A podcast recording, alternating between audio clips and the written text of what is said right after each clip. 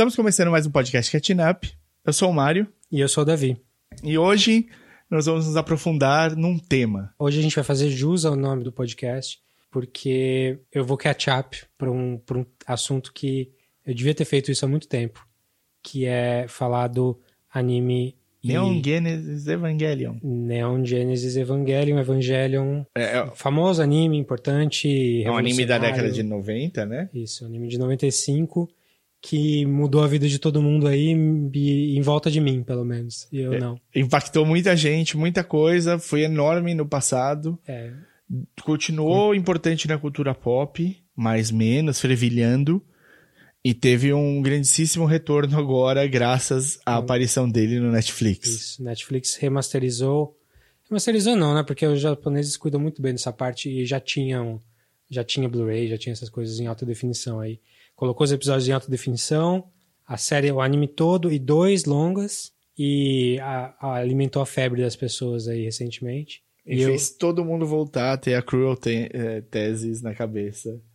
Sim, e que você já ouviu na abertura do episódio, então. Bom, vamos falar disso, mas antes disso, se você não conhece nosso podcast, a ideia é que é, a gente falar sobre coisas da cultura pop e geralmente o episódio fica melhor quando um sabe mais sobre do que o outro, sobre o assunto, que é o caso agora. Por isso que é o Catching Up. Você pode assinar o nosso podcast aonde você está ouvindo aí, seja no Apple Podcast, no Google Podcast, no Spotify, No, No- Deezer, do no Deezer, iHeartRadio. Stitcher e tudo mais. Onde você pensar que tem podcast, a gente deve estar lá. Se a gente não tiver, avisa a gente que a gente vai atrás. A gente põe.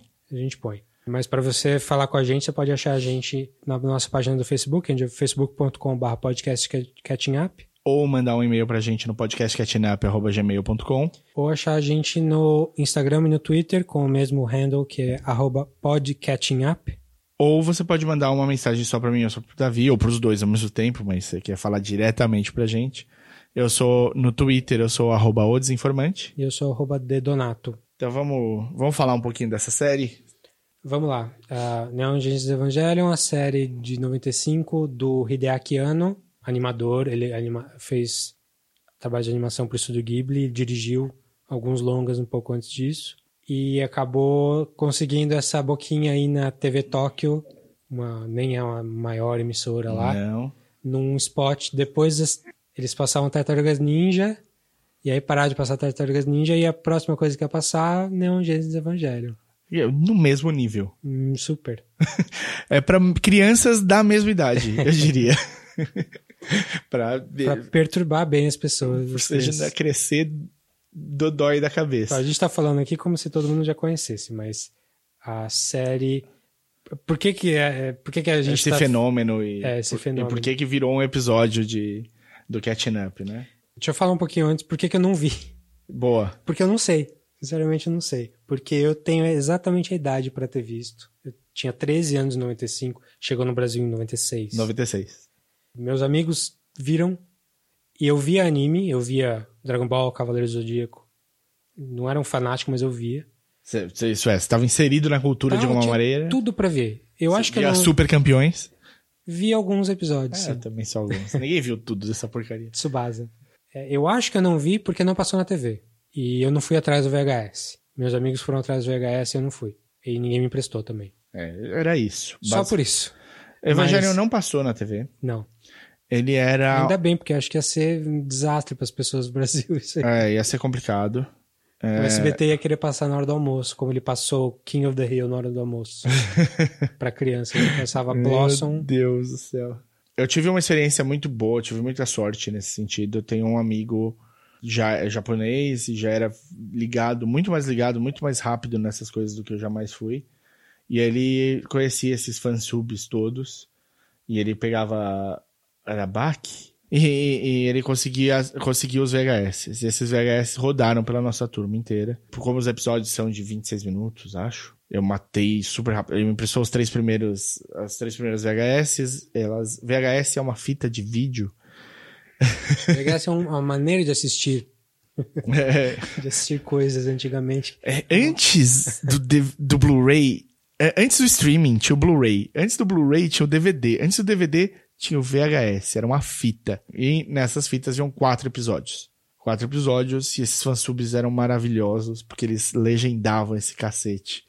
E graças a Deus que alguém fazia isso, porque senão eu teria de ter aprendido japonês mais rápido. E, engraçadamente, Evangelho me levou a começar a aprender alguma coisa de japonês, porque a abertura, o, esse Cruel Teses aí, ela vinha legendada às vezes em japonês, em, em romanji, mais japonês, às vezes em inglês e às vezes em português. Eu copiei as três e aí eu ia batendo ia descobrindo o que, que cada palavra significava. Coisa de é, mental. Nerdinho. Nerd com 14 anos. É. Tempo livre, que era uma beleza, zero internet. Eu cheguei a fazer tabela de, de, de Opa, eu tenho, eu tenho também. Jatakaná e Hiragana. Opa. E aí, eu assisti os 12 primeiros episódios numa tarde. E aí eu falei, cadê o resto? Ele, rapaz, e no dia seguinte eu já peguei o resto, matei essa série acho que em, dois, em três, quatro dias. E... Não se matou na sequência? Não me matei na sequência, mas empolgadíssimo, pronto para falar com todo mundo e não era todo mundo que tinha visto ainda. Então foi um processo a saber lidar. Você é um early adopter no Brasil. So, fui, por sorte. Não tive zero, zero mérito, mérito nisso. Aconteceu. Hum. Anyway, evangelho. O que é? Bom, por que que apela para o jovem ali de, de 13, 14 anos que tem a idade do protagonista, que é o Shinji de 14 anos? Porque é uma série de robôs batendo em monstros. Primeiro gigantes. momento. Robôs gigantes batendo em monstros gigantes. É um kaiju. É Mecha versus kaiju. Isso. Isso aí já vem de metade do público. A outra metade do público, adolescente. a gente estava pronto, a gente estava pronto para isso. Todos nós dessa idade cresceu com Changeman, com Jaspion, Sim. com Jiraiya, que são Super versões. Sentai. O Super Sentai são versões live action disso, de pessoas entrando em robôs gigantes para bater em monstros gigantes. Era, a gente tava pronto, não tinha nenhuma coisa estranha pra gente nisso. Sim. O outro lado do, dos adolescentes que pegou é uma série sobre sexualidade adolescente. Então tem. Eita! Tem bastante. É, o, o, o moleque convive com três meninas. Duas meninas e uma adulta. Aspas na adulta. É. Mentira, mentira. Eu tenho de falar uma coisa que eu assisti. Depois eu falo. Não tem a ver. Mas é uma coisa sobre a Misato, eu falarei depois. Tá bom. Tem toda a questão ali de eles querem o que todo adolescente quer. Todos querem. Dominar o mundo. Dominar o mundo. E, então isso já pega, já apela para outra metade de, do, do, dos outros adolescentes. Geralmente o público continua masculino. Sim. Mas, apesar de várias personagens femininas muito boas na série. Eu acho que as principais personagens as, as mais interessantes dos personagens. Os personagens Até todos. numericamente, assim. Só tem o Shinji e o pai dele, praticamente, o, de homem. O Ikari Gendo, o Kaji. São três homens e Shinji. cinco, seis mulheres. Sim. São personagens fortes. Todas são interessantíssimas, profundas. É, e, aí, e aí a gente começa a transcender o adolescente. É, o que, que o Evangelion faz? Ele é uma série de robôs gigantes defendendo a Terra de ataques de monstros gigantes. Você não sabe ao certo por que esses ataques estão acontecendo, mas você tem plena consciência que eles vão te contar durante o, o percurso da história. É, isso meio que acontece. se, você, se você pensar bastante, você descobre, mas é, em linhas gerais, a sinopse bem rasa é no ano 2000, a série é de 95, então no, no futuro da série, no futuro de quando a série saiu, no ano 2000, houve um ataque de Houve um evento, um evento, um evento cataclismático. É que acabou dizimando metade da população da Terra. Sim, é, é, é chamado de segundo impacto. Isso. Porque a comparação é com o meteoro que dizimou os dinossauros. É, médio essa comparação, pode ser. É uma das explicações é. para o segundo impacto. Mas é um cataclisma que elevou o nível dos mares, a Antártica é, é só um mar gigante hoje em dia, mas enfim, matou metade da população. Mudou o eixo da Terra, é. a água subiu em pedaços estranhos, metade da população foi pro saco e deixou todo mundo alarmado que isso pudesse acontecer outra vez. 15 anos depois, isso começa a acontecer de novo. E eles Começam precisavam... a aparecer monstros gigantes que vêm do nada, sem explicação, e eles chamam esses monstros de anjos. Super normal, é como eu chamaria um monstro também. É. E aí depois a gente entra na temática da série. É Cruel Angel Thesis, não é? O nome da música. Da, da música, abertura. É, da abertura. É, tem o Angel no meio. Tem. Tá aí a ligação da, da nome da música com, Sim. com a série. E esses caras vêm e eles precisam se, e a Terra precisa se defender e o Japão ali tem uma entidade paramilitar chamada Nerve, que tem os robôs gigantes preparados para isso. Porém, só- esses robôs só podem ser pilotados por. por pessoas específicas. E por acaso são pessoas que têm, na, na época, 15 anos depois do ataque, 15 anos, 14, 15 anos. eh, São crianças que nasceram próximas à época do ataque. É. Quase todas foram treinadas especialmente para isso. Sim. E uma delas é o Shinji Ikaragi. I- Ikari Shinji. É, Ikari. Shinji Ikari. É. E ele é a exceção a essa regra. Que ele não foi treinado, ele foi meio jogado ali. Ele é jogado às pressas para consertar um pepino. E aí, quando ele entra no, no, no robô, ele, eles têm a ligação ali. A gente vai debater isso um pouquinho melhor na parte de spoilers aí. Mas porque- basicamente existe uma conexão entre piloto e robô. E essa conexão tende a acontecer. Eles precisam harmonizar. Então, eles- As ondas cerebrais precisam Eles harmonizar. copiaram isso do Pacific Rim, né? Isso, Eles isso. assistiram O- Pacific Rim e, e É. o filme do Del Toro. Eles foram pro futuro, Sim. Copiaram o, o Círculo de Fogo do Del Toro e voltaram para 95 para fazer isso e não o inverso. Então, Pacific Rim é uma homenagem claríssima ao Evangelion. Sim. Só que não chega aos pés. Apesar de ser legal. É bem divertido, é super empolgante, zero cabeça. É, Você, não, você pode comer a pipoca sem se preocupar no Pacific Rim, no, no Círculo de Fogo. E o Evangelion te pede que você ponha a pipoquinha de lado às vezes. É, você vai chorar com a pipoca no colo. Bom, é, a gente tá traumatizando vocês antes de assistir. Vale a pena? Porra. Você nunca. Se você, você tinha visto o quê? 10 episódios, mais ou menos. Então, eu nu- nunca tinha visto. Aí, nos anos 2000 e tanto, eu sab- já sabia da fama e tal. Eu sabia que eu queria ver, então eu baixei a série inteira. Boa. E comecei a ver, mas eu achei legal. Eu vi 10 episódios. Achei muito legal. Mas não era uma coisa que eu tava. Na vibe na época. Na, é, às vezes, ah, sei lá, quis, queria ver outra coisa e acabei não vendo. É. Deixando de lado. Então, até chegar no Netflix, eu tinha visto 10 episódios. Na época Smallville tava muito em alta, você. Ah, não foi agora, tipo 2011 que eu baixei, sei lá, 12. Entendi, mais, entendi. mais recente. Tava vendo Breaking Bad, sei lá. Pode ser, pode ser. E aí vi, e é, agora que a Netflix me colocou, eu fui atrás, criei vergonha na cara e fui ver o resto. Tá na hora, né? Vai. É E meia vi- hora cada episódio, É, pô. e aí eu vi rapidinho todos e eu fiquei. Não saiu da cama por dois dias. É, basicamente. E agora você veio gravar direto com esse seu pijama sujo aqui. Beleza. Então vale a pena? Porra, vale sim. É uma das coisas que muda a sua percepção das coisas. É, eu vi alguém falando que é o 2001 no Odisseia no Espaço da geração anime dos anos 90. E você não achou um exagero? Não achei um exagero. É. Inclusive tem muita referência de 2001 na série. Sim, sim. Quer saber quão incrível é? Anime tava tendo um momento de derrocada no Japão. Tava vendendo menos, tava mais É, Os anos difícil. 90 foi anos de recessão, foram anos de recessão no Japão. Né? E tava, tava difícil mesmo. E o Evangelion reacendeu o público pra, pra anime. E é uma indústria multimilionária hoje em dia. Faz coisas. A quantidade de dinheiro que anime faz, a gente não tem nem noção, porque é em ien. E a gente não sabe quanto que vale um ien. Eu tava vendo o, o. Porque o Evangelho teve lançamento pra em cinema e tal. E aí eu vi, tipo. No mundo todo, tipo, um milhão de dólares, um bilhão de dólares, sei lá. E... Franquia Evangelion eu vi essa semana, estudando para fazer para fazer o podcast. A franquia, só a franquia Evangelion é, rendeu mais de 5 bilhões de dólares. Meu pai. E a franquia, porque não é só anime, não, é- não são só os longas. Assim, a série se vendeu, assim, a, a empresa dona A da série, a Gainax, assim, abre as pernas para qualquer, qualquer coisa. é. Eu queria pôr o Shinji em cima de um dinossauro. Ah, tem, video- tem videogame? Tem, beleza. Videogame é um de menos. Tem 15 jogos diferentes. Mas aí tem. ah, eles vendem água mineral, eles vendem creme de barbear. Tudo evangelho. Não faz o menor sentido, mas tem. É maravilhoso. Máquina de pachinko, tem um monte. Maravilhoso. Eu vou, eu vou pro Japão comprar creme de barbeado Shinji, do Pen Pen. Eu acho que eu tô falando besteira. Eu acho que os 5 bilhões era só no pachinko. Meu Deus.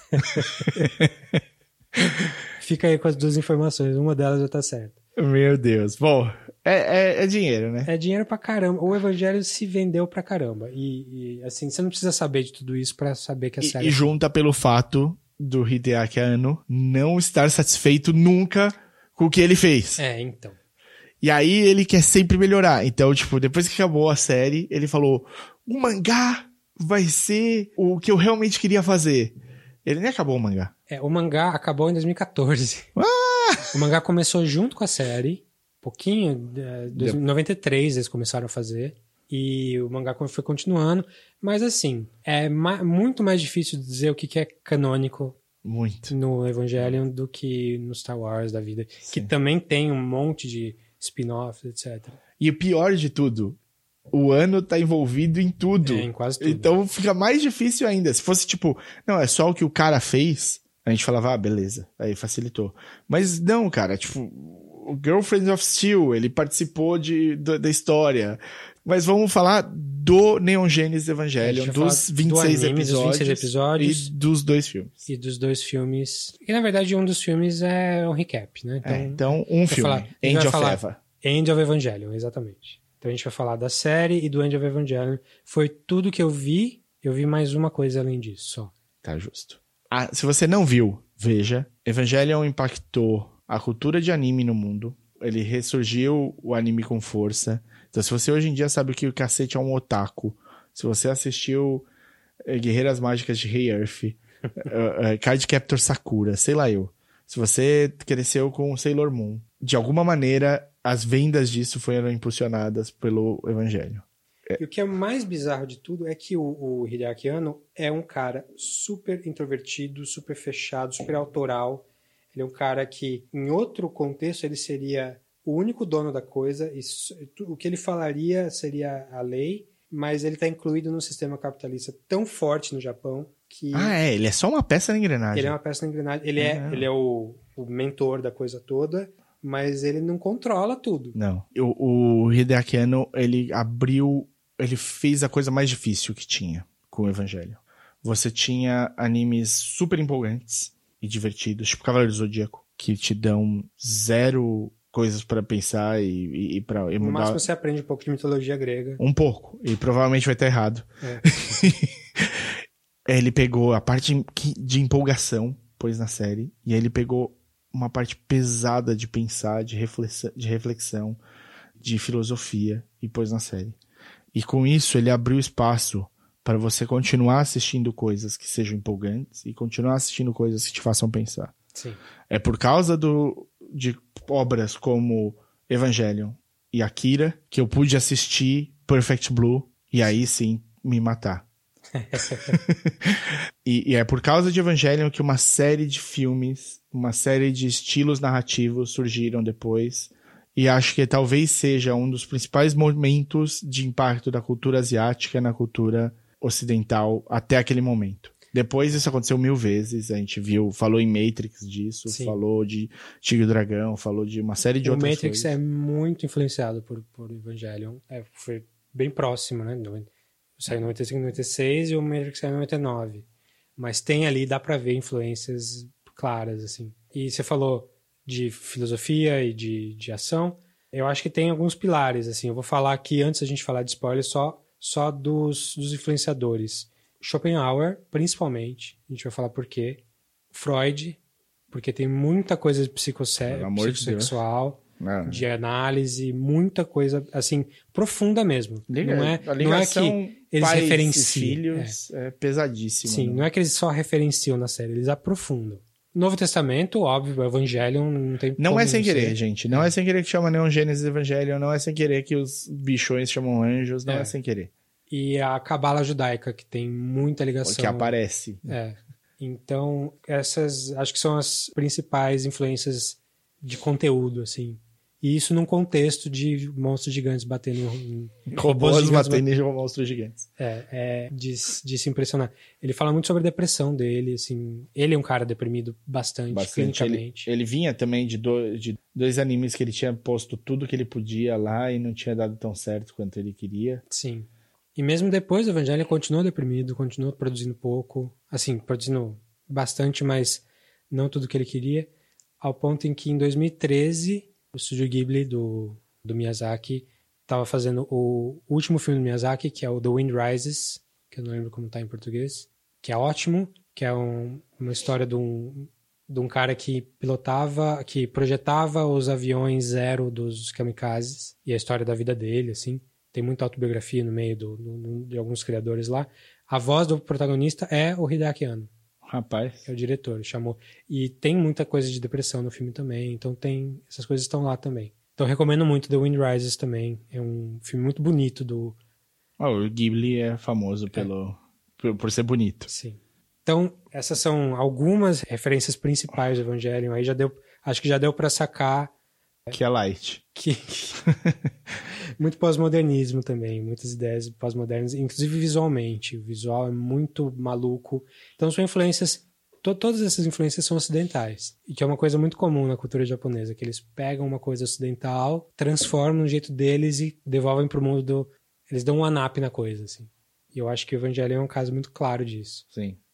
Bom, vamos pra spoiler? Acho que vamos pra spoiler. Então, quem já viu a série, quem não viu, veja. E assim, o que, que dá pra ver? O que, que precisa ver pra saber a história? Eu vi só o anime, o End of Evangelion, e eu comecei a ver a quadrilogia de filmes do de Que ele lançou depois. reboot da série. Reboot da série não, né? Reboot da história que ele lançou na- nessa, nesse século, que foi em 2007 com o Evangelion 1.0, 1.11 É, no final, o nome inicial era 1.0, 2.0 e 3.0. E 4.0. E aí vai ser. O 4.0 era 3.0 mais 1.0. O- No final ficou sendo 1.11, 2.22, 3.33. É. No X, sei lá eu. Então eu vi a série inteira e o End of Evangelion. Eu acho que isso é essencial. Não dá pra não ver Esse isso. é o core, é isso que a gente vai falar. Tá tudo no Netflix, isso. Isso, Esse- isso que eu falei tá no Netflix. Tem mais um no Netflix também que é o Death and Death, Rebirth. não é Death and Rebirth. Death and Rebirth é uma versão. Death True ao quadrado é o nome. O japonês é uma desgraça Não, nessa é- parte. Ah!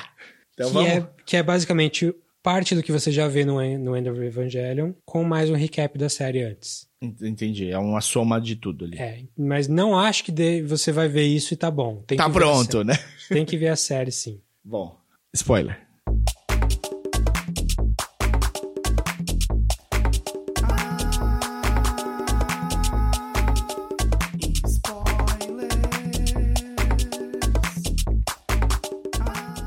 Ai, minha cabeça. Você acabou de ver, então, tipo, é, é bom ter as impressões de quem acabou de ver. É, assim, tinha visto até o episódio em que ela, em que a Asuka desce no vulcão. Certo. Que legal, legal. Meus peitos expandiram. É, exatamente. Então, muito. Até ali, a Azuka chegando interessante, tal. Ela é um contraponto para para Rei, um Rei, pro contraponto Tindy. pro Shinji também, porque ela é extrovertida e ela fala o que todo mundo pensa. E decidida e confiante, ela gosta de ser um piloto de Evangelion, que, tipo, a Rei, você não sabe se ela gosta ou não. A Rei não, a Rei nada. Mas a Rei nada. O Tindy odeia. É. E a Asuka adora. Ela adora o desafio. Ela quer ser a melhor. Ela se acha a melhor e ela quer continuar sendo a melhor. É. Que é um personagem mala. Eu Só- vou deixar você continuar depois disso.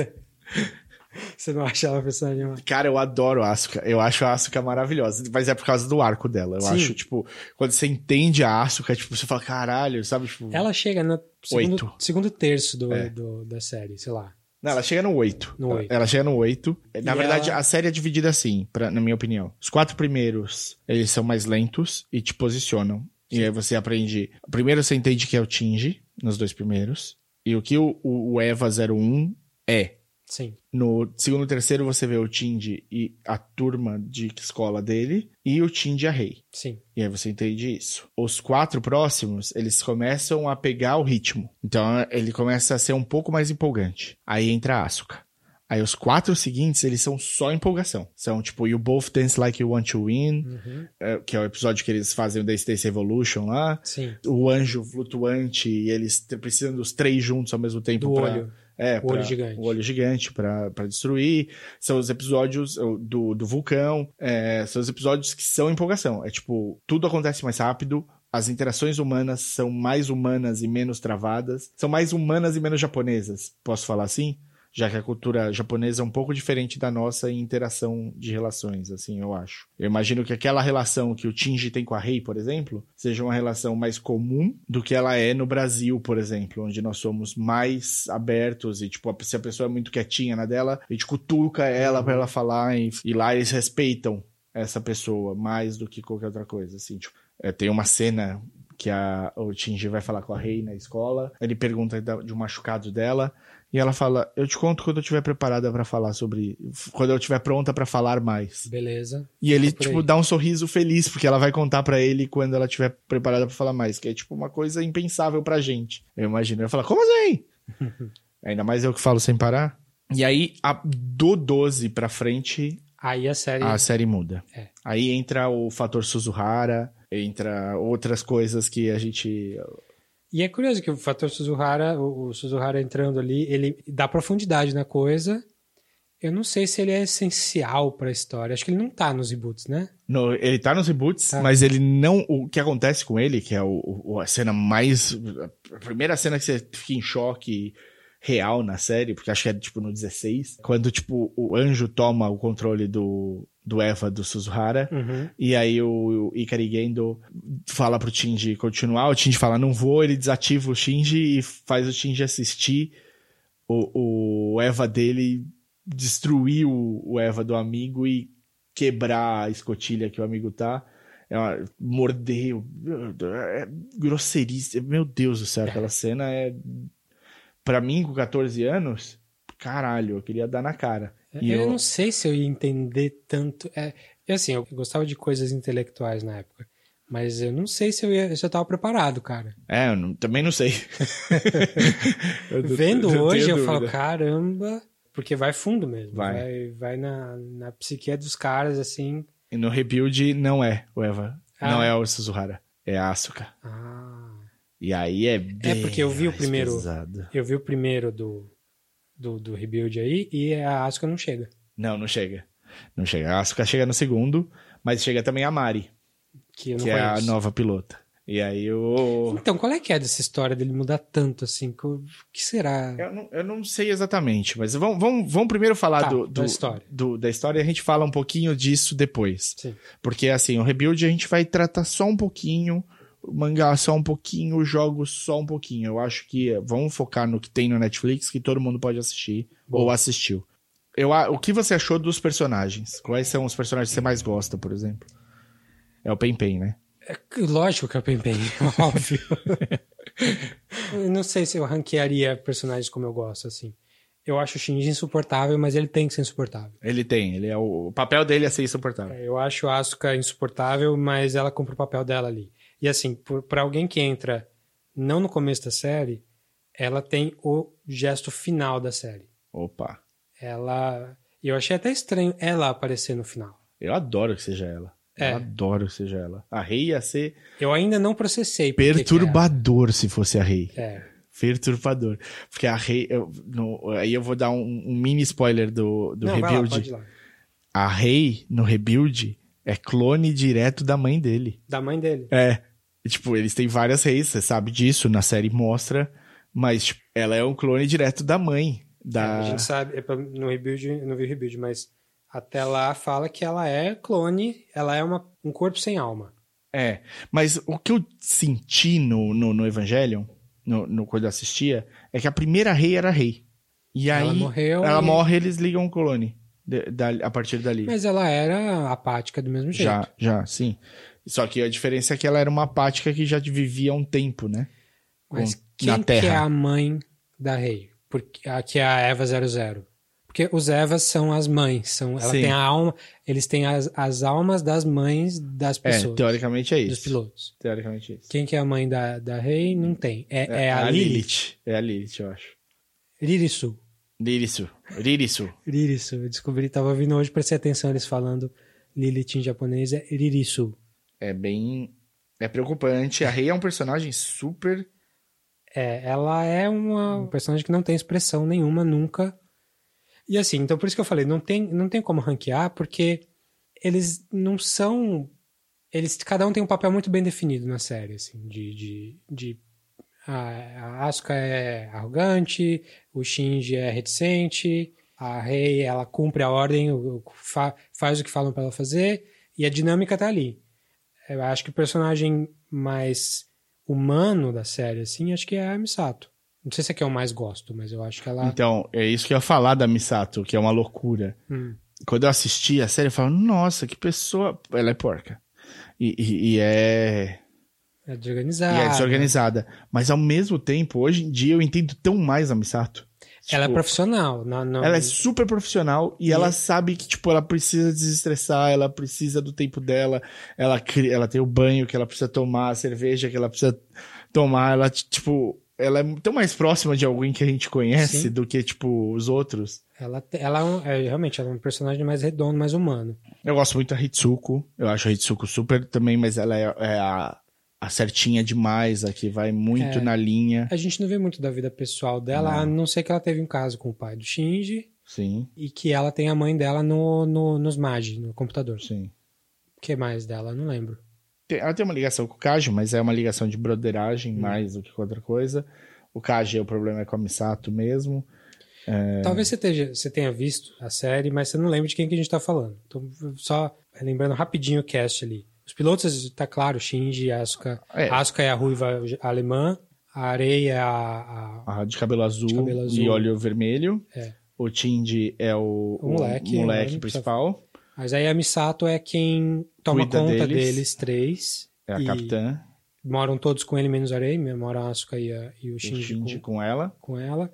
E a, a Misato responde para o pai do, do Shinji, que é quem controla o A nerve Nerve. total. É. A Nerve é um braço da ONU nesse, Nesse universo. nesse universo. E ela foi criada após o, o Segundo Impacto. A Nerve, ela é famosa por mentir bem pro público. Eles não dão as notícias inteiras. Então, no, primeiro, no segundo episódio, depois que o, o, o Tindy destrói metade da cidade... O Tindy não, né? O Eva 01. O Tindy tinha nada a ver com aquilo. E o Eva 01 entra em Berserk Mode e, e destrói metade da cidade. Você vê o primeiro-ministro japonês dando uma entrevista em Tóquio 2, falando um- uma outra história do Uma que desculpa, aconteceu, né? uma desculpa. E aí até a Misato comenta com a Hitsuko, falando, ah, eles foram com o papel número 2, tal, tipo, com o fundo de tela número 2 Sim. e tal. E a Hitsuko, no caso, é uma É a chefe dos cientistas da chefe de cientistas. Ela cuida do computador, que é o Magi lá, os reis, Os reis Reis magos. Magos.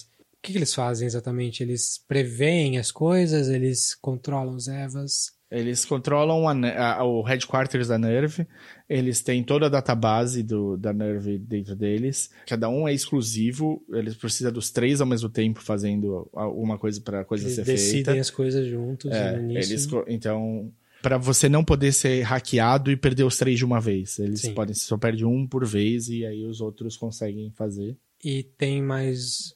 Tem o pai do Shinji, que, que a gente falou bastante. E tem o Kaji. Kaji, que é o ex-namorado da, da Misato. Que volta com, depois de uma missão fora da Nerve. Também é no Pra- meio da, da série. Pra passar um tempo lá, ele traz a Asuka, se eu não me engano. Ele, a Isso. Asuka chega com ele, se eu não me engano. Aí tem os coadjuvantezinhos, que tem os alunos da escola do, do Shinji. Aí tem o Aida, Tem o, o o Suzuhara. Suzuhara, que vai virar piloto e depois da merda. Eu gosto muito da linha do Suzuhara. Acho um personagem bem escrito. Ele tem o problema que a irmã dele fica de, é, soterrada nos destroços da batalha. Ele não gosta do Shinji a princípio. Aí no terceiro episódio ele fica dentro do, do, do pod Do Eva. do Eva com o Shinji, porque eles protegem os dois. É, e ele vê o quanto sofrimento o Shinji tem lá dentro, muda o jeito que ele enxerga isso. E aí ele é descoberto como um dos, dos- das crianças possíveis, né? Que a, a Nerve fica minerando as crianças que nasceram naquele período para ver. E sabendo o final lá que tem a ver com as mães, qual é que é? Fizeram Eva com a mãe dele? É, não tenho a menor ideia. É, é assim, eu, não- eu nunca pus o dedo em cima de que todos os Evas tinham a ver com as mães. Eu entendo, pro Shinji e pra Asuka é super fácil, pra Rei é interessante se for a Lilith, até por, por, por história, mas eu nunca tinha posto, tipo, 100% de firmeza de que era sempre ligado, assim. Eu, achei, eu sabia que o Shinji era, e o Shin- era o único que eu sabia. Era, tipo, a certeza que eu tinha é o Shinji, porque faz parte da história, Sim. né? É por isso que ele harmoniza tão rápido com o EVA 01. E por isso que o EVA 01 tem os rompantes de, defe de proteger o Shinji das coisas. Tipo, Sim. o primeiro episódio, o anjo tá atacando Neo Tokyo 3, cai o, o pedaço do teto, ia cair em cima dele, o anjo, o, o anjo, o EVA O Eva. 01 protege o Shinji sem ter ligado. Então aí você fala, pô, tem um monte de ligação real ali. E é por isso que o Gendo tinha tanta certeza. Sim. Mas pelo que eu entendi, na época que eu assisti, era só o dele porque era errado. Isso. Não, não devia ser assim. Não devia ser assim. E inclusive explica muito da personalidade do Ikari Gendo, que ele ser tão distante do, do, do Shinji, de tudo, é, emocionalmente também, não se ligar a nada e tal, só ter o trabalho como principal porque o quanto ele foi afetado pela, pela perda da esposa. Sim. Eu nem lembro como é que, ela, como é que ele perde ela. Também não, não. Eu lembro que a mãe da Asuka se mata. Se mata, é pesado. Esse episódio é pesado. Que é quando a Asuka já tá em baixa, né? Pós.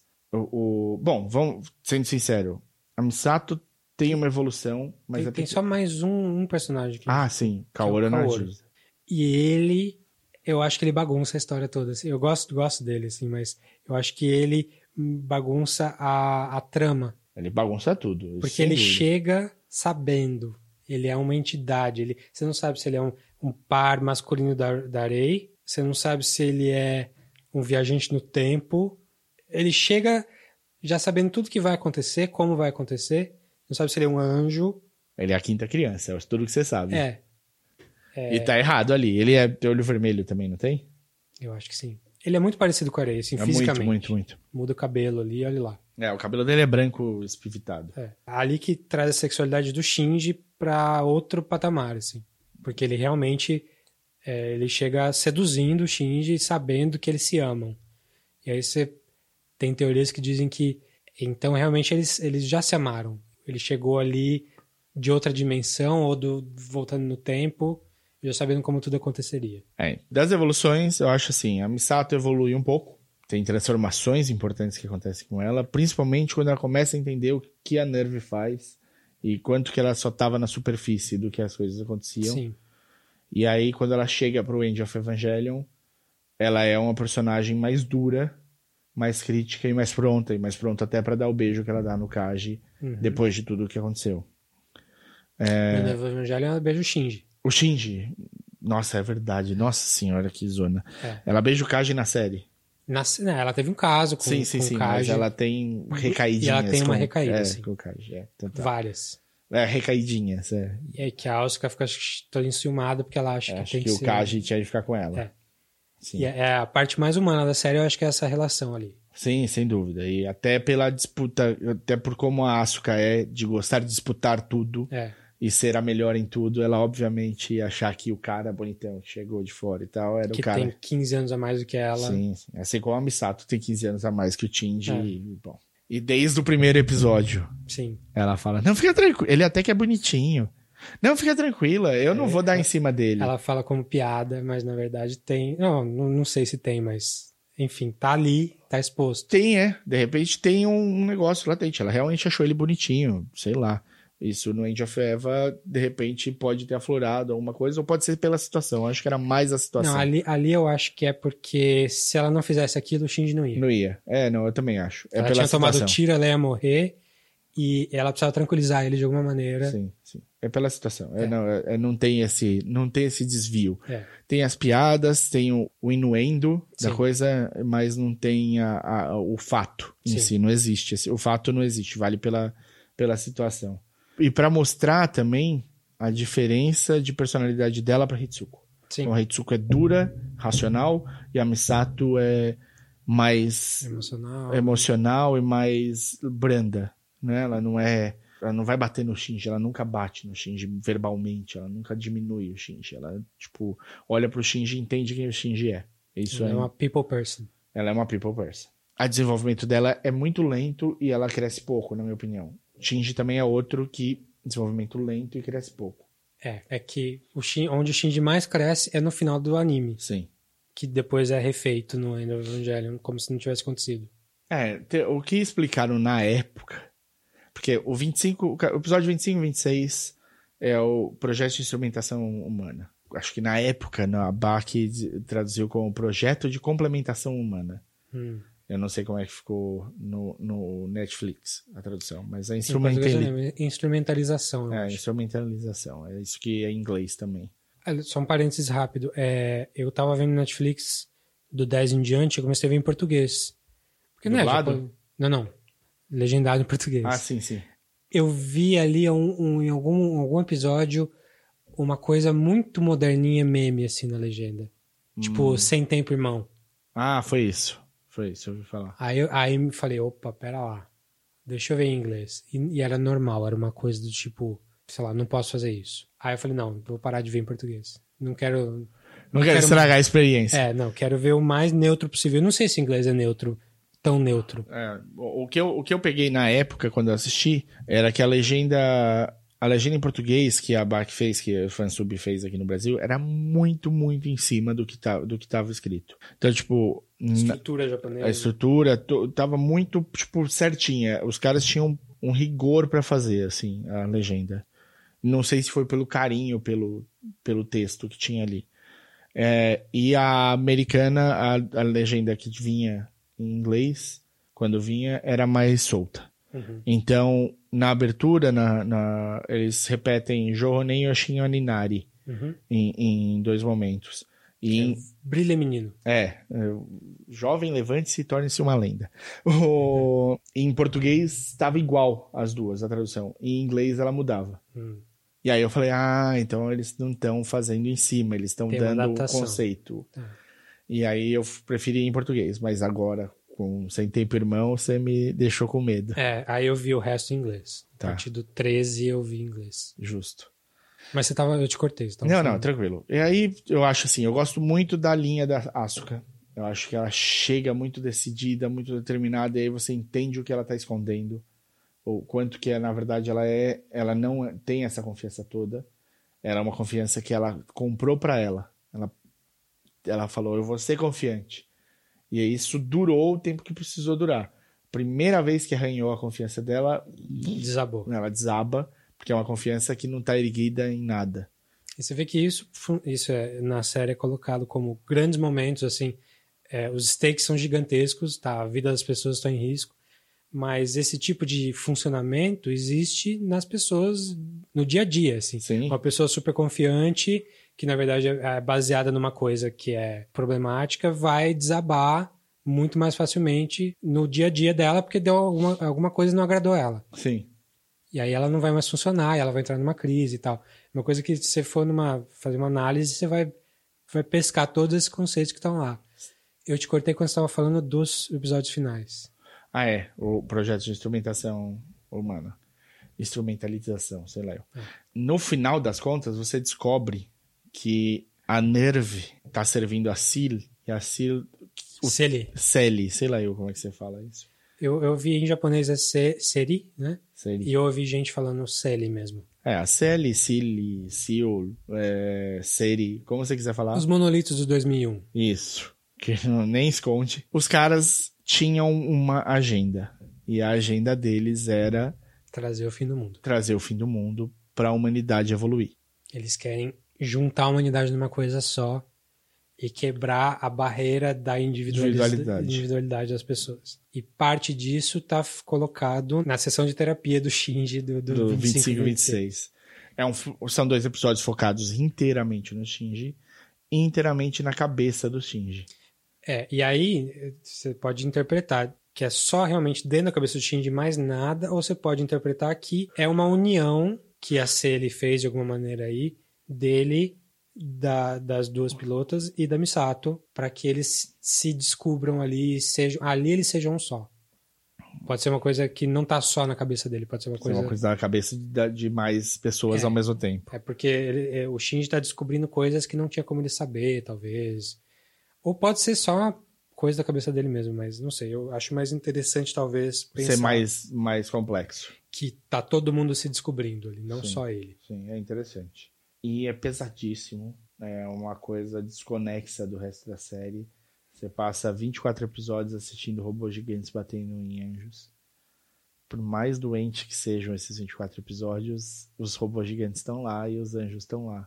E aí chega num ponto crítico ali, que é a Arei quase morta no hospital. É, não é Asuka? Asuka. Não, a Asuka tá Asuka quase tá morta no morta hospital. A Arei já tinha morrido E vindo. era um clone. Era um clone. A Misato não. Quem que mata os clones? A Ritsuko. Mata todos os clones.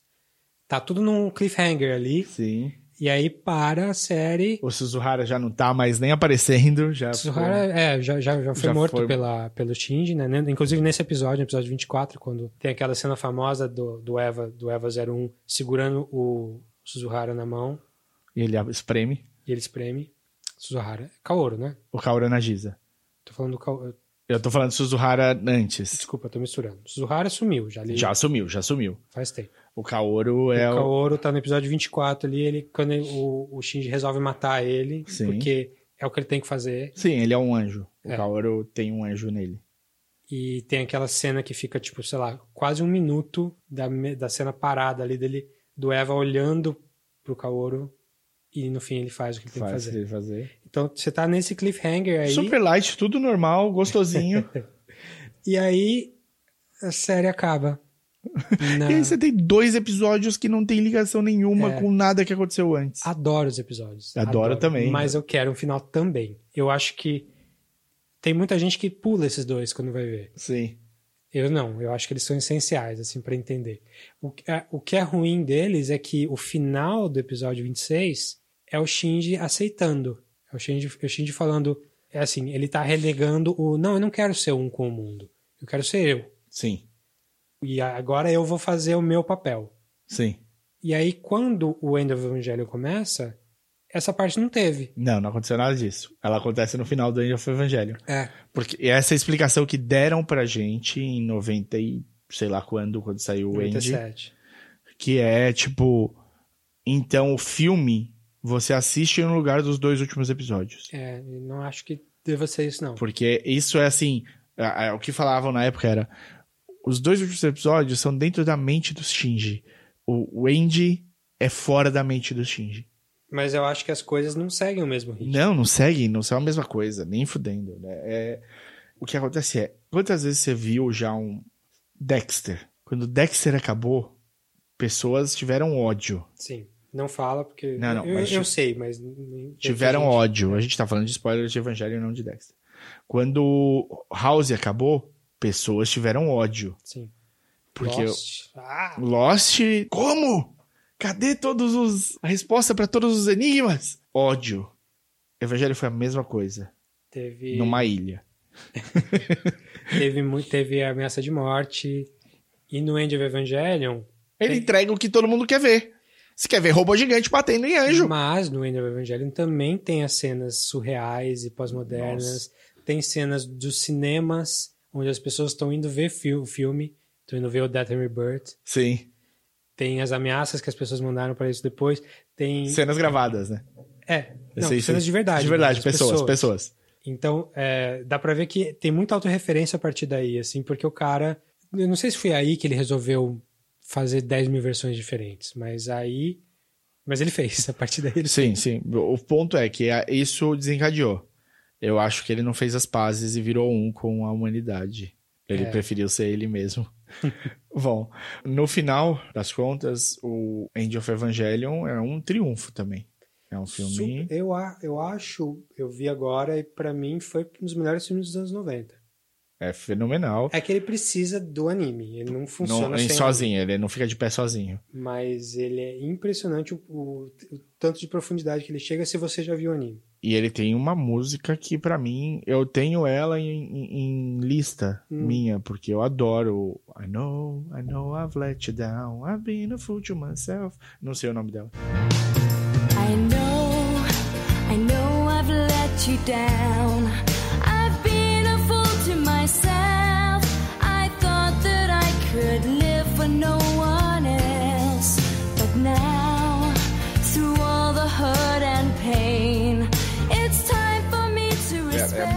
Legal. É é uma música que. E, e- e- e, tipo, como é no ápice da, Uhum. da- de quando tudo tá acontecendo e tal, você fica com tumbling down, tumbling down, tumbling down. Me marcou pra caramba na época, assim. é uma música que eu- eu- também é super importante. Inclusive, se esse episódio, diferente do Netflix, não acabar com Fly Me to the Moon cantado pela Rei, a gente vai ter treta. Sabe o que eu não lembro? Eu acho que esse acabou, hein? Não, não, não. Esse que a gente tá gravando agora. Ah, esse? eu ia colocar. Vai, vai acabar. Mas eu ia colocar o- a minha pequena Eva. Não. Rejeito. Vetado, tá bom, não vou pôr. Não, é porque isso é- era uma, uma constante pra quem assistiu em VHS. e tudo Eu vi os mais. 10 episódios com Fly Me to the Moon e os outros Netflix não. Não, é, então você terminava o, o- a série com Fly Me to the Moon, começou cantado pelo Frank Sinatra mesmo, e a- depois as versões vão mudando. Tem vezes que a Misato canta, vezes que a Asuka canta, que a Rei canta, e tem vezes que as três cantam juntas. E são, ficaram, é super marcante da série, assim como a abertura. Não tem nada a ver, mas é super marcante. É super marcante. Então, não tem nada a ver. Tem a Rei voando, girando na tela, em num fundo com mar e lua, e, e- e a música do Frank Sinatra tocando. Nada a ver. Você não precisa disso pra nada, né? Mas marca, né? Tipo, são 26 episódios vendo isso daí no fim. O Netflix acho que não conseguiu os direitos, né? É, pa- aparentemente. Não, não vi explicação oficial, Eu mas. também não vi. E aí não pôde pôr no final, e aí toca uma musiquinha no Toca uma pianinho. música instrumental que toca, no, toca na série. na série. é. É, é um, é um problema da, de anime e de animação comercial dos 80 pra frente, assim, dos anos 80 pra frente, que é fazer música stock. Músicas que já. é, que até são feitas pra série, mas elas vão ser tocadas em tal ocasião. Então, música de tensão, música de tensão. Isso tem no Thundercats, tem. Qualquer, qualquer desenho dos anos 80 pra cá tem. Que antes não era assim. Antes tinha uma orquestra que fazia orquestração de toda, todo episódio diferente. E o Evangelho é isso. Quando é música de tensão, é aqueles tambores. Tum, tum, tum, tum, tum, tum, tum. Mesma coisa todo santo episódio. Mexe um pouco com a gente, mexe, porque Os tambores são da hora. são, são legais. Mas, porra, né? Sim, sim. Dá, daria pra fazer de outra forma. Várias coisas, várias outras coisas. Ainda mais uma série que tem tanto cuidado, né? É. Aí é outra coisa nesse sentido, que não sei nem porque comecei a falar, mas já tô falando, vou falar. Todo anime, todo anime, menos o Akira, cai. E que me incomoda muito é que eles não prestam atenção no lip sync. Não prestam atenção, não. Não existe lip sync. O, o Akira é o único, único. E assim, tô falando, até o Miyazaki não faz isso. Eles dublam depois. Toda animação ocidental boa, assim, americana, a escola americana de animação, e o Akira, eles gravam as vozes antes e animam a boca e a expressão facial tempo. em cima do tempo do, do áudio. A animação japonesa não. Dubla eles, depois. Eles du- dublam depois. Eles têm o texto ali, por isso que tem pouco movimento, porque é uma animação mais comercial, mais barata.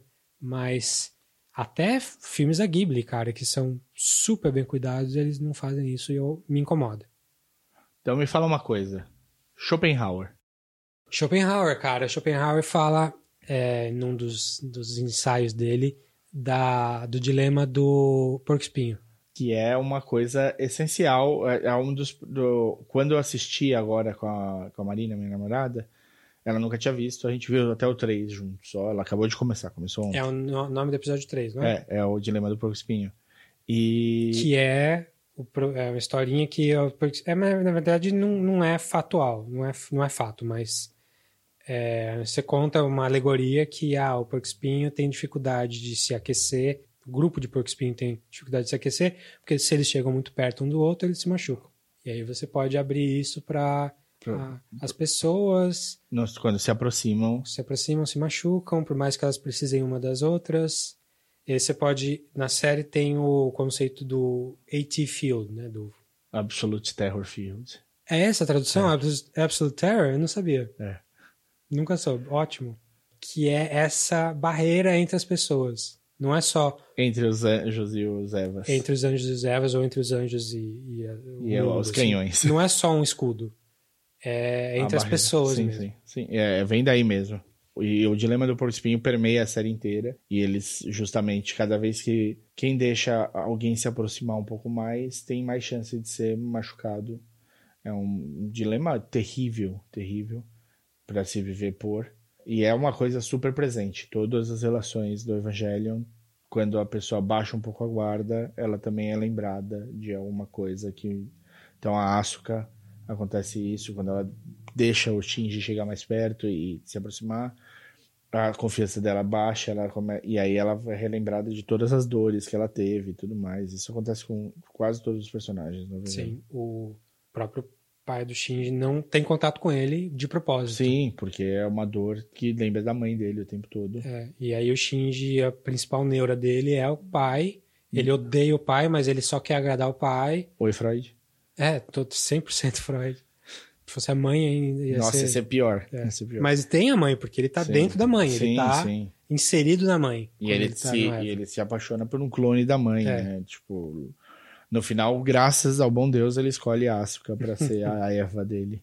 Você acha que ele escolhe? Ela aparece ali porque ele escolheu? Eu acho que é uma escolha racional. Eu, tenho, eu tive essa impressão quando assisti. Eu preciso ver de novo. Inclusive, revendo esses três, esses três primeiros episódios. Eu, sei lá, a última vez que eu vi foi em 2002, sei lá eu.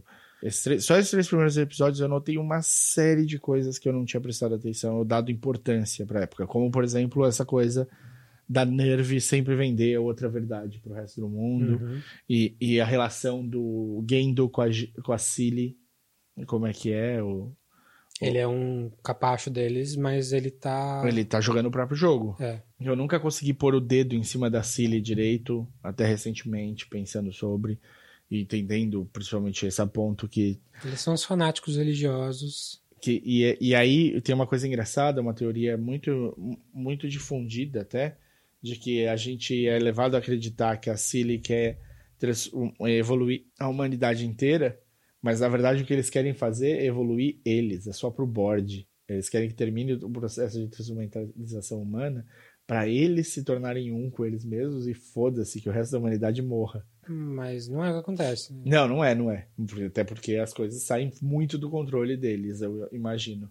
Mas é, é interessante. E aí é engraçado porque eles falam. eh, Isso eu reparei só agora também. Eles falam, ah, a Nerve sempre vende a história como eles quiserem. E aí eles só terem uma aula de história no terceiro episódio, na, em clássico, o velhinho, o professor, que nem repara que a classe tá toda em cima do Tindy, quando eles descobrem que o Tindy é um dos pilotos de Eva. E o velhinho tá contando sobre o segundo impacto. Uhum. E ele conta como sendo o impacto de meteoro Hum. no Polo Norte, que mexeu a Terra e tirou a Terra do eixo e fez isso. Então, essa é a verdade pra todo mundo, entendeu? Sim. Tipo, eles passaram 15 anos vendendo um negócio de que esquece Lilith. Teve porra nenhuma disso. Teve segundo impacto por causa de anjo, não.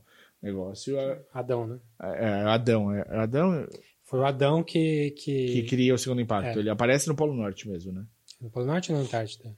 Anta- É, não tenho ideia. Acho que é Antártida. Antártida, é um dos dois. Eles vendem como um meteoro pra todo mundo, e aí você vai descobrir as coisas mais pra frente. E aí a Misato, quando ela chega e descobre a Lilith lá, é, e ela se liga no- na história, que é, sei lá, é quando a, o Shinji tá meio deprê e a Misato Quando que É.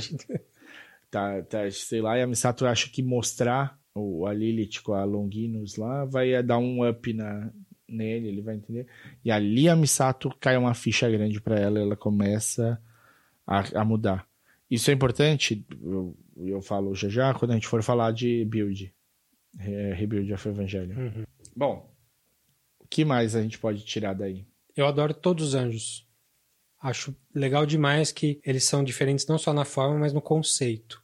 Muito. Então tem um monstrão que são os olhos, tem um monstrão que é um diamante gigante, tem um monstrão que não é nada, ele é um vírus de computador, Sim, tem um monstrão que é o, o, o Kaoru, tem um monstrão que entra no Eva, sim. na 00, né?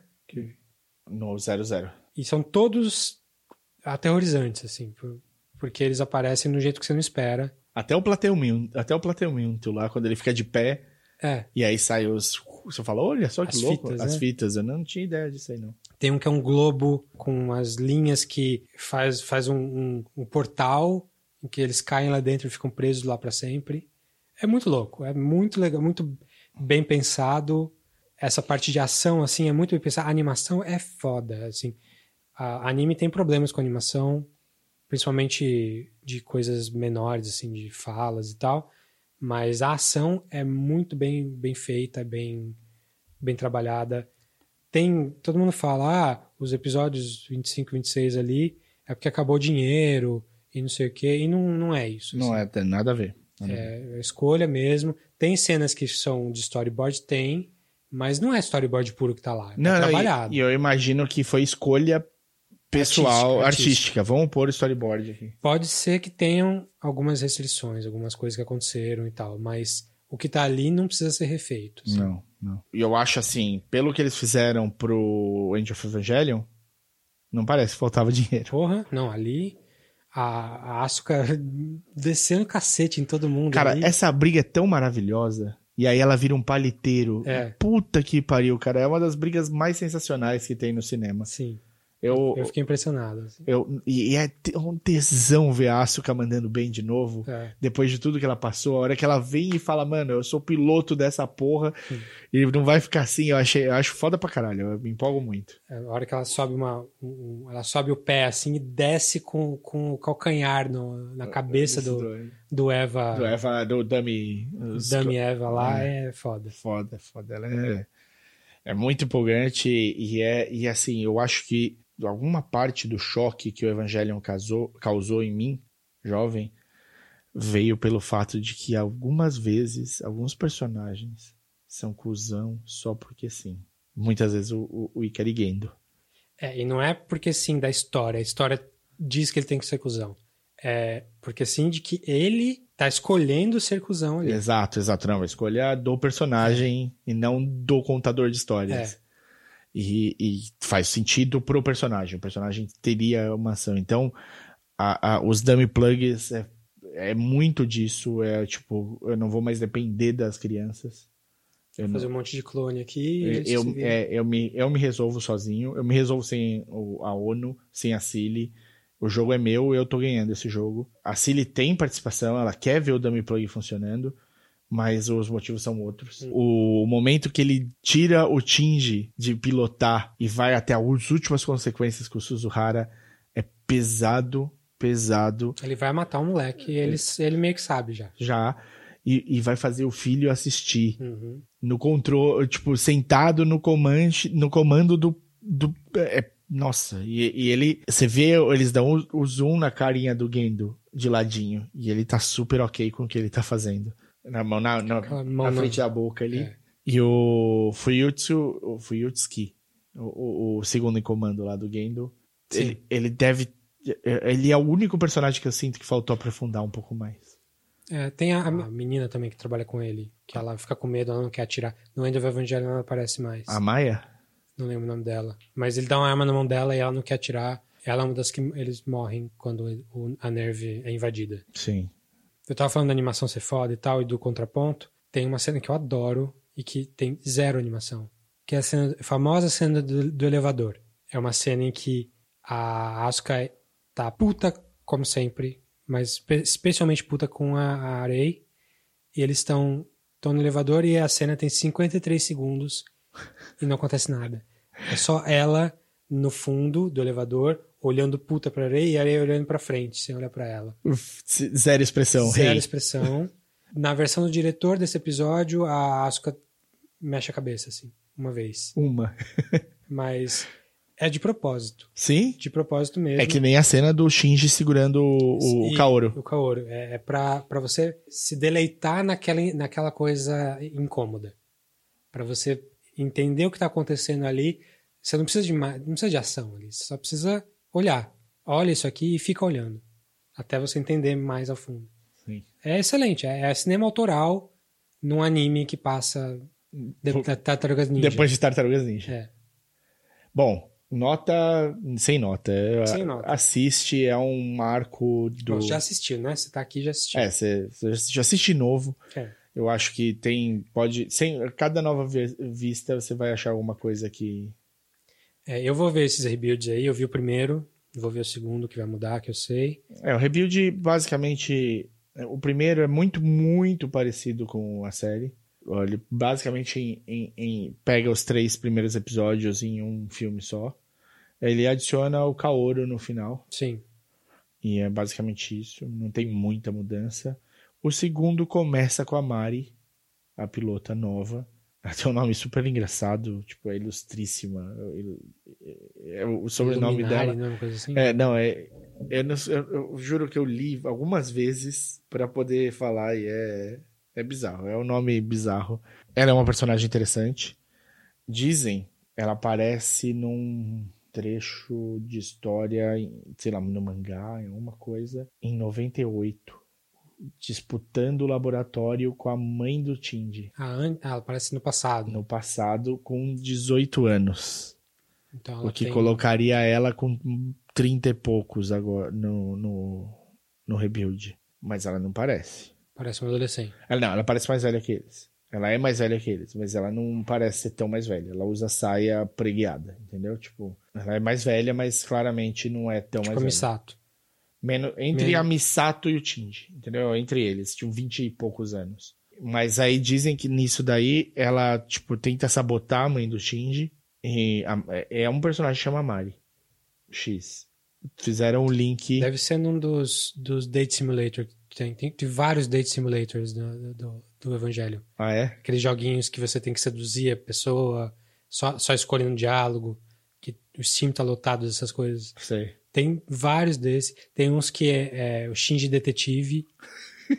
Nossa, mas é, é muito bizarro os spin-offs da série. assim, O, muito o, bizarro. o, o jogo que eu sei que é importante é o Girlfriend of Steel. Não é o do Nintendo 64. Não, é o do PS2. Queria tanto, eu não tinha nem o PS2, pra começar, e nunca chegou no Brasil, eu acho. É um jogo que ficou no Japão. E é basicamente segue uma menina, chama Mana, acho. E ela vai. Aparece em, na, na- em Tóquio 3, na escola do Shinji. E rapidamente o Shinji e ela se dão bem e eles saem num date. A Asuka fica super revolts com a Mana e, e rola uma tretinha assim. E aí, eventualmente, você tem uma série de coisas, tem pouca ação, mas basicamente você descobre que ela tá testando para ser pilota de uma de um- uma concorrente da Nerve. Ah, eu, vi isso. É um outro tipo de mecha. Tipo, não é, é tipo um tanque gigante. Isso. Ela vai ser pilota disso. Ela tá correndo, chama Trident, alguma coisa assim. E ela não passa, ela vai voltar para o país dela lá, sei lá eu. E aí tem três finais diferentes que podem acontecer. Um é o final dela, o outro é o final da Asuka e o outro é o final do Kaji. Em todos, assim, em dois ela vai embora, em um ela dá tchau pro Shinji, eles falam que um dia eles vão se reencontrar. É, no outro, o Kaji faz uma série de outras coisas, não sei o que lá, mas acaba vendo ela indo embora também. E no que não aparece, que é o da Asuka, a Asuka vai consolar o Shinji depois eles ficam mais próximos pra- pelo jeito que a Asuka age. Hum. Esse eu sei que teve muita relevância na época que saiu, porque teve até participação do ano na história e tal. A Mari é outra coisa, e a ideia basicamente que eles partem é: não dá pra gente fazer um Evangelho hoje em dia achando que ia ficar tudo na mão do Japão e a ONU ia estar ok com isso. Ia estar todo mundo. Vai, a Japão- é, é alemã. alemã, mas ela é, é- ela é médio alemã, né? Soryu não é exatamente é alemã. E Langley também não. Eu Acho que ela nasceu lá, só sei lá eu. Asuka também não é alemão, então sei Sim, lá, sim. a gente tá. Mas ok. Ela não é, ela é alemã, ela vem pra, pra cá. O que, o que dá a entender é que, tipo, eles ficam peneirando pra ver quais são os pilotos, quais crianças são possíveis de virar piloto, e a Asuka foi uma das primeiras a ser achada e ter muito potencial porque tinha muita vontade de, de fazer isso. Então ela é chamada pra lá. Mas os Evangelions todos, ou os robôs gigantes, ficam todos no Japão. E isso daria um poder imenso pro Japão se eles não tivessem de se preocupar com os anjos. O Suzuhara, o robô dele veio dos Estados Unidos, não é, não foi, não é isso? Acho que sim. O 04, né? Bonito pra caralho o 04 também. Caralho. Pretão. Hum. Da hora. Mas os meus favoritos são o 00. Tanto o azul quanto o amarelo. Sei lá eu porque eu, eu me, me afeiçoei aos dois, assim. Mas o azul mais. Sempre Clássico. clássico. O que eles querem fazer nesse evangelho é mostrar, é, tipo, tem uma, uma lei, por exemplo, no Rebuild, que cada nação só pode ter três ervas ao mesmo tempo. Você não pode ter mais do que três robôs gigantes. Então o Rebuild tá deixando mais de lado as relações dos personagens, Ah, não. Você só ouve falar isso. porque no Rebuild no 1 tem Muda quase, nada. tem quase nada. Não, assim, eu acho que muda. É que faz tempo que eu vi os três primeiros episódios, bastante tempo. Mas eu não lembro de. Tipo, no, no Rebuild não tem muita cena de escola, não tem.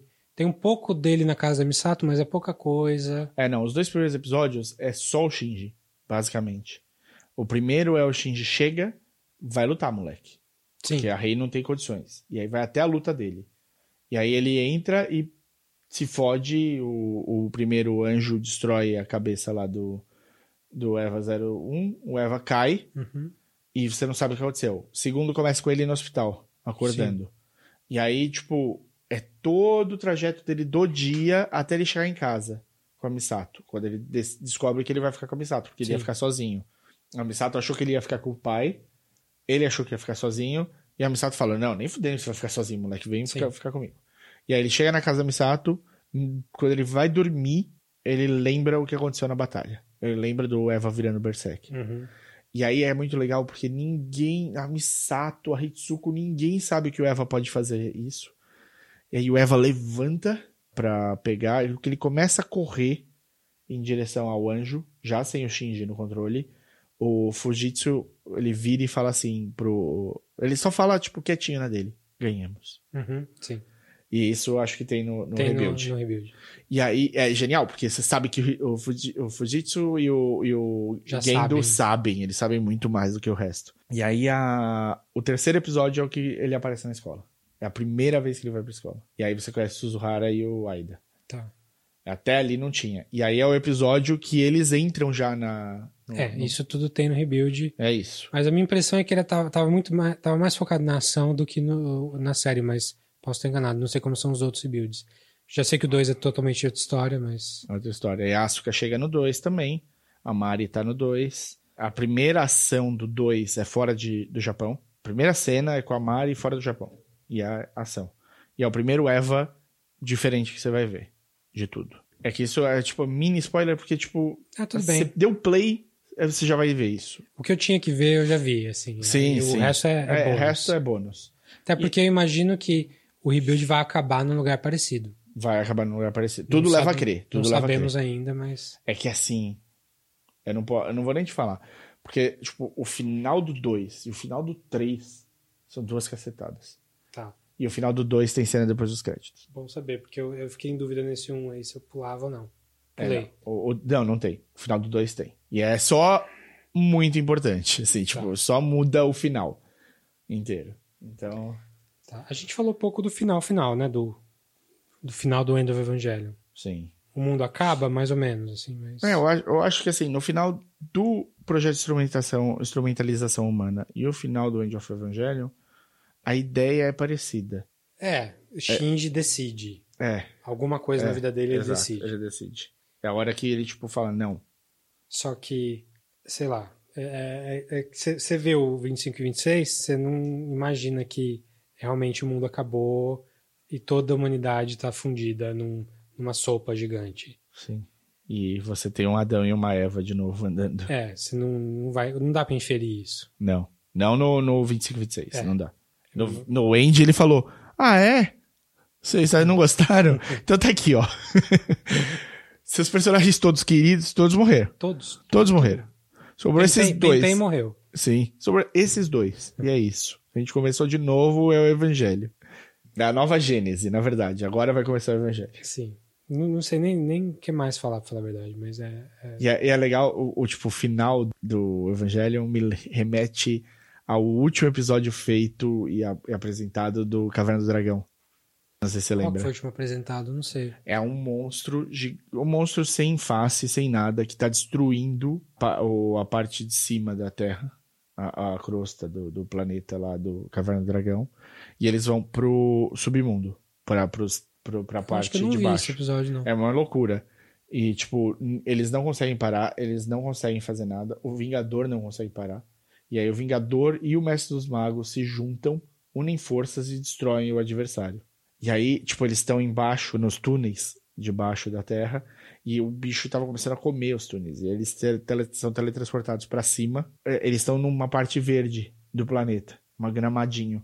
E aí parece que terminou tudo bem, aí vai dando zoom out e é tudo destruído em volta. Só tem Só aquele tem pedacinho. aquele pedacinho. E o Evangelho é mais ou menos isso também, né? Não é, Indy? É, Eles estão num terreninho, e aí vai dando zoom out e você vê só, tipo, o mar vermelho. o mar de... vermelho, é. sim. Porque a, saiu do. Tipo, a- aquele, aquele ovo saiu. Ele tem, tipo, o tamanho do Japão, um pouco menor, talvez. Saiu de dentro da Terra e voou pro espaço, levando a humanidade. Mas o Shinji resolveu ficar. E, tem, e sobrou o Shinji nessa praia vermelha, a Asuka e o que sobrou dos Evas, os corpos dos Evas mortos. Os Eva, Evas? Não. Os, os, os Liliths, sei lá, aqueles bichos que. Sim, sim, sim. Lilins, Lilins, sei lá, eu Sei lá. é. Agora eu não lembro se tem esse zoom out aí, mas eu lembro que a ideia é que sejam Adão e Eva, Isso. mas ele tava tentando matar ela de novo. Aliás, a agressividade do Shinji é uma coisa que permeia a série inteira. Ele é um menino Mimado! menino mimado e tal. Ele, e isso fala muito pro, pro nosso Zeitgeist agora de, de, Incel. De incel e de Puta, maxi- cara. masculinidade tóxica. E, e- e eu, eu tava pensando justamente nisso. Quando come- a gente falou, vamos gravar sobre Evangelion. Eu falei, cara, será que esse não é um ponto super importante? Eu acho que é, De- a gente tava quase deixando escapar aqui. Mas você vê que ele, é, lutando lá no Eva, ele tem isso muito. Ele precisa chegar num ponto em que ele é provocado, provocado, provocado para explodir e aí ele faz alguma coisa. Desde o primeiro episódio. Ele fora do Eva também é assim. Ele explode, ele nesse final ele tá querendo matar a Asuka, ele tá querendo estrangular ela, como já tinha aparecido antes. E ele tá sempre, o mundo tá contra mim, Ninguém me entende, Ninguém eu tô sozinho, ele é entende. frustrado com tudo. É, eu quero. É que o que ele tem que o incel básico não tem é a depressão do tipo: eu não vou fazer mais nada porque mais nada importa. Isso é uma característica de depressão, Depressão, clínica sim. pesada. Tipo, tá suicida, eu quero me matar. É, várias vezes ele deixa de lutar porque ele está esperando ser morto, Sim. praticamente. É. Tirando essa parte super importante dele, ele tem muita característica do incel clássico, que é o mundo está contra mim e eu não tenho nada que eu mereço e eu sou um coitado e por que, que as coisas não acontecem comigo, por que, que minha mãe- minha mãe me abandonou, por que, que meu pai não fala comigo e essa frustração vai crescendo, crescendo e ele explode fisicamente. Mesmo ele sendo um menino de 14 anos, ele consegue... Ele é um menino de 14 anos com uma arma gigante. Exatamente. É, é pesado, é complicado, é uma coisa que eu espero que o vai sair ano que vem. O Rebuild. O, o Rebuild 4. Eu não sei se isso chegou, bateu na porta do ano e falou: rapaz, as coisas são outras e talvez você tenha aqui uma parcelinha de culpa do Zeitgeist atual. Assim, é- é- eu acho estranho que o Evangelho como um todo fala muito pro público masculino Hum, com personagens femininas tão fortes. personagens femininas são fortes. Assim, é, é uma pena que uma obra tão profunda, tão im- importante e tal, seja conhecida muito pela, por esse tipo de pessoa e não pelo público geral. No Japão talvez seja mais ge- geral, porque fez um sucesso maior do que aqui. É, não, eu, eu sei que Evangelion tem uma, uma- Meninas, perdoe a gente. Evangelion tem uma, uma aproximação gigante com as meninas também. Eu- assim, eu, é impossível contar o número de cosplays de Rei e de Asuka que existem no mundo. E você praticamente não tem cosplay de Shinji. Sim. Até porque, né? Ninguém quer fazer um Shinji, É caralho. uma camisa de manga curta, basicamente. É, e uma. Nossa senhora, e uma bolsa de carteiro. Não, é, é- realmente é mais fácil. Mas o. Eu sei que chegou, mas a, a diferença é quanto chegou. O público masculino, no Ocidente, pelo menos, surpassa o, o público feminino. Ultrapassa. É. é que o feminino tem uma barreira para eles precisam ah é anime ah é anime coisa de menino ai Não sei. robô gigante Isso era, isso era antes. Isso era antes. Isso era na nossa época. é Nossa época, a, a, a sociedade tinha feito uma divisão, que era uma, uma divisão que não era justa, para pôr jogos de videogame pra menino, é, robôs gigantes pra menino. Tipo, e aí a menina não ia assistir. Porque não era pra menino. Assim como menino não ia assistir Sailor Moon, sim porque era pra menina.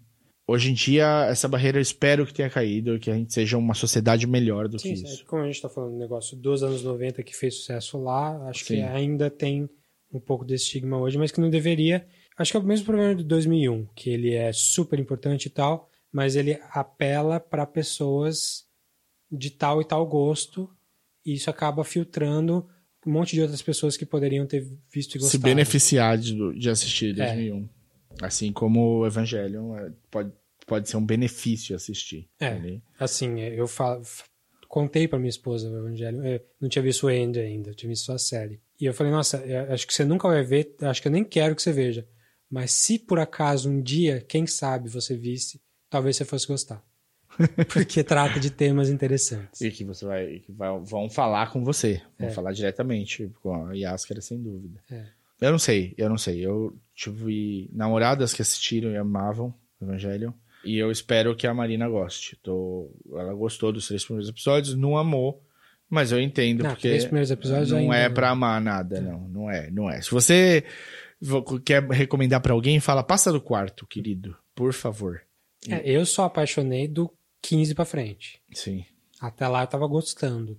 Mas não era uma loucura, É. né? É, eu sei, eu sei. É, é- é, Evangelion, eu não sei se eles foi super bem pensado desse jeito. Ah, então, parece que, vendo um pouco da história da, da produção, que eles faziam episódio por episódio. O ano escrevia episódio por episódio. Aff. Ele não tinha um plano. Quer dizer, ele tinha um, devia ter um plano, obviamente. Mas Ele tinha um lugar que ele queria chegar. É, mas então, por isso que é tão bagunçado. Aliás, uma coisa interessante da série é que os episódios são. Eu falei isso no episódio passado do podcast, quando eu, eu não tinha acabado ainda. Que daria, talvez daria pra ver fora de ordem. Não dá pra ver fora de ordem, mas os episódios são contidos em si mesmos. Sim. Então, você não, não, não tá indo de cliffhanger pra cliffhanger, assim. É, o, o Rebuild, sim. Rebuild é cliffhanger para cliffhanger. Porque- até porque são filmes, né? São quatro filmes. Bom, Muito bem, falamos Eu- muito. já. falamos muito. Fica tratado sobre a possibilidade de ter gerado, sim, e de ser um ponto de partida para a sociedade que a gente está hoje inserido. Com a gente tem esse problema real desses incels. Eu acho que você é uma coisa que você, a gente devia estudar mais a fundo, inclusive. É que é uma coisa que está acontecendo, a gente só vai ver consequências mais claras disso mais pra frente, né? Mas a gente já vê consequências hoje. Ah, sim. Porra. Física, sente consequências Morte, hoje. pessoas mortas Morrem por causa disso. Por causa disso. Eu acho que tem toda uma raiz que, assim, ou o evangelho estava explicitando, ou o evangelho estava exaltando sem saber. É, a- como toda grande arte assim, eles, ele mostra. Uma situação que existia. Acho que as pessoas podem entender mal. É como o Clube da Luta, que a gente Sim, já falou sim. algumas vezes. O Clube da Luta tem os piores fãs do mundo, porque tem um monte de gente imbecil que gosta do Clube da Luta porque não entendeu o Clube da Luta. Acha que tá defendendo Um montar estilo um- de vida. É. um- E não é, é uma crítica. Aquilo é uma crítica. O, o Evangelho é, é- Não sei se ele é diretamente uma crítica à masculinidade, assim. Apesar das personagens femininas e tal. Mas pode ser. é, ah, é eu acho assim. Eu não acho que Evangelho, esteja exaltando nada. é, é, é, Evangelho, sem dúvida, é uma crítica entre as relações pais e filhos. Sim. isso descaradamente. É uma crítica sobre relação entre pessoas, no geral. É uma crítica à frustração, à depressão, a, a uma crítica, tipo, Criti... criti é crítica, mas é uma exposição. é, uma, não, criticar não necessariamente é ser negativo. É, Você pode- a gente está criticando o evangelho nesse momento, sendo extremamente positivo quanto a ele. E nesse, nesse ponto eu acho que ele toca em verdades que talvez já existissem. Inclusive, pela sociedade japonesa, já ser sedimentada de um jeito diferente do que a gente era em, na década de 90. Sim. É, você vê uma coisa super engraçada. O Shinji tem um, um Walkman. Sim. Um- e- mas ele ganha um celular É, sim. da Misato. E é, é engraçado, porque, tipo, isso é 95. Em 95, ó, se tinha um celular aqui, ele era uma caixa numa mala, né? Não, não tinha. Não tinha os VCPs tinha. gigantes. O meu pai tinha um celular. É, o meu, meu pai também tinha, era um PCP gigante. É, é um Motorola. É um E- Motorola grandão. Isso, isso. Um, o era- tijolo, é. A BCP era claro É. antes da Claro. Um, um tijolão, né? Era isso. E o, ele ganha um celular pequenininho que ele deixa em cima da mesa. Sim. A gente tem esses- essas diferenças. A tecnologia no Japão, ela rodou de um jeito que não rodou pro resto do mundo. É, eles moram no futuro, basicamente. Eles moram no futuro. E isso também mudou a sociedade deles. Então, essa parte da internet, por exemplo, é uma coisa que quando chegou lá, desenvolveu de outro jeito que não desenvolveu aqui. Né? Anyway, teria de gastar mais umas muitas horas para discutir sociedade japonesa. Eu não sou nem de perto um expert É, nisso para é, falar. nem eu. Também não falamos muito das coisas religiosas porque elas são estão basicamente nos nomes e, e tem o simbolismo e tal, mas tá bom já, né? Falamos Tá, bastante. não. Eu acho que assim, poxa, se você vai. Você vê que tem lá um- um- uma Lilith, você pode dar uma pesquisada sobre quem foi. E aí você vê que ela tá empalada com a lança Longinus. Aí você vê que a lança Longinus foi a lança que um centurião romano, ou enfiou no Jesus. Jesus. Aí você fala, bom. Tem, Tem um coisa aí, né? tem um simbolismo aí interessante, dá pra ver. Tem a árvore que aparece na abertura do evangelho, ligada ao judaísmo. Tem, tem É, o- a formação dos Evas quando realmente acaba o mundo ali é, tem, que aparece na abertura também, rapidinho. Também é um símbolo da cabala, não sei o quê. Enfim, é, é muita coisa, muito detalhezinho, assim. Muitas vezes é só uma homenagem, muitas vezes tem um simbolismo, mas não precisa muito disso para entender a série. Ah, não, não. Você não né? precisa ser um. Você não precisa ser um, um cara que estudou Schopenhauer, você não precisa ser um cara que estudou Freud, você não precisa ser um cara que leu, que estudou a Bíblia ou a Cabala. Você precisa ser alguém com um, um vontade de aprender e de prestar atenção em coisas e aberto à experiência, principalmente. Porque eles vão te entregando isso como se fosse a coisa mais natural do mundo, é orgânica a passagem. A conversa sobre o Dilema do Porco Espinho é uma conversa por telefone entre a Misato e a Hitsuko. Ela dura um minuto. Uma coisa que aconteceria entre duas amigas daquela forma. Sim, ela dura um minuto, uma conversa que tá ali inserida dentro da situação que a, a Misato tá descrevendo do Shinji. Então, as coisas são orgânicas, são fáceis, elas são digeridas já, e você pega a camada que você quiser prestar atenção para prestar atenção. O ponto é, quanto mais fundo você deixar aí, mais coisa você vai achar para ver ali. É, um- é, é uma coisa bem boa para seguir Tartarugas Ninja mesmo. Eu só queria que o ano decidisse, assim, ah, vou fazer a versão final. Vai sair. Eu acho que já saiu a versão final. A versão final é o anime e o End of Evangelion. Eu acho que é. Eu acho que é E- isso também. Eu gosto, eu adoro o Rebuild. E o Rebuild, inclusive, eu vou falar uma coisa sobre animação.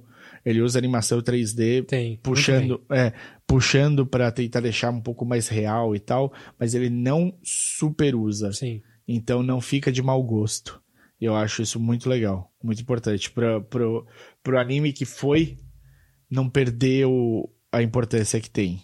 Tipo, é uma coisa que fica bem dentro do, do razoável. Sim. Valeu? Muito bem, então, é, se a gente teve uma omissão muito grande, ou se a gente falou alguma merda aí, falem com a gente. Pode mandar um e-mail no podcastcatchingup.gmail.com ou procure a gente no Facebook, facebook.com.br podcastcatnap.